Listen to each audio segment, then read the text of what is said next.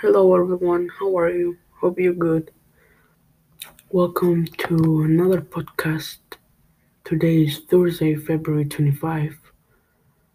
Um I probably we will be uploading this tomorrow, Friday, February 20, 26. Who knows?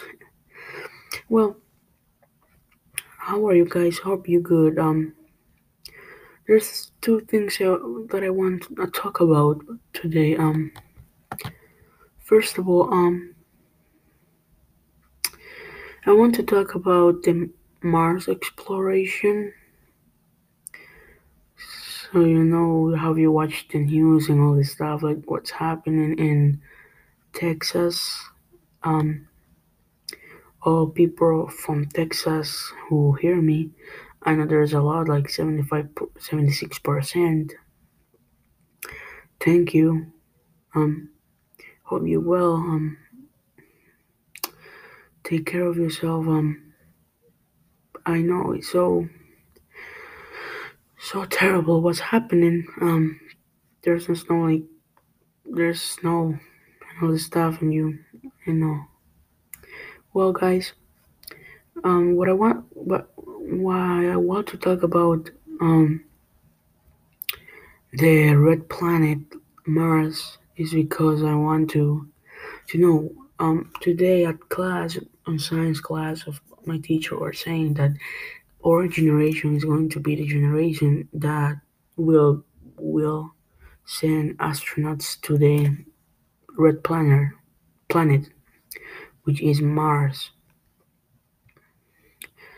so that's so cool. I mean we're going to know another another um planet that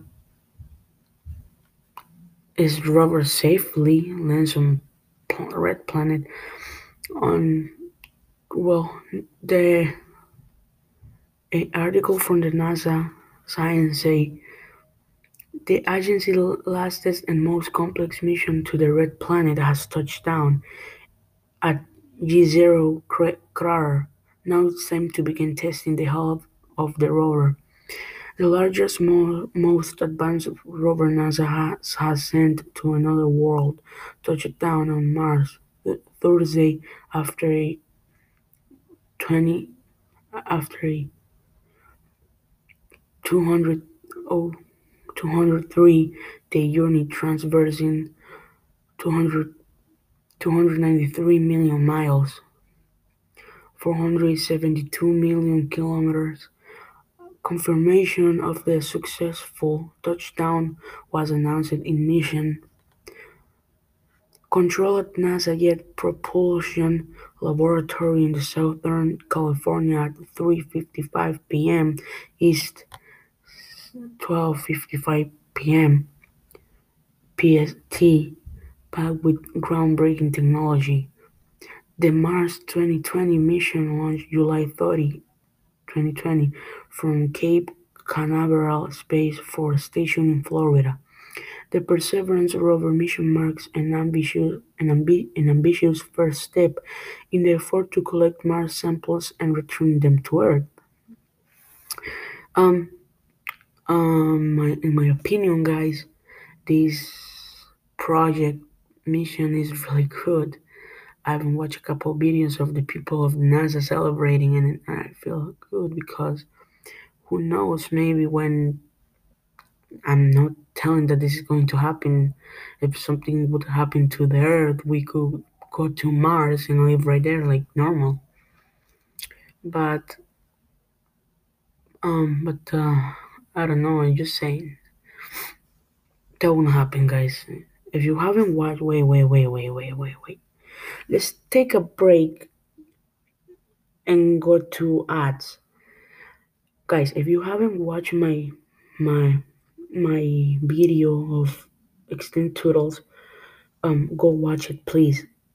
Follow me on this podcast, please, please. I hope you follow Spotify. Recommend me, please. Don't me. Okay, um. So, if you haven't watched that video, please watch it. There's I leave so much a lot, a lot, a lot, a lot, a lot, a lot, a lot, but a lot. So much information on how to take care of planet and how to recycle. There's some cool website that you should you should go check it out. So this landing is the well I'm going over this now. So this landing is one of those pivotal moments for the NASA. The United States in space, space exploration globally when we know we are on the cusp of discovery and sharpening our pencils. So speak to write the textbook, say acting NASA. Administration Steve Jobs the Mars 2020 Perseverance missions embodies our nation's spirit of persevering even in the most challenging of situations. And advancing of science, the mission itself personifies the human ideal of persevering toward the future and will help help us prepare for human exploration on the red planet. In my opinion, guys, this is so good. Um, but uh, there's one thing that we know. Uh, I don't think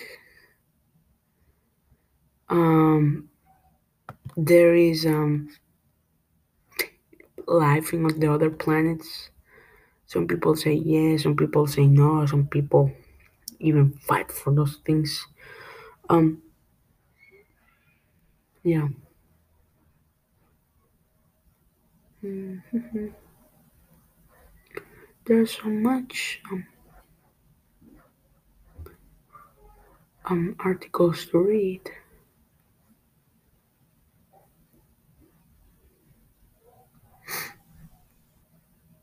But a lot of articles to reading here.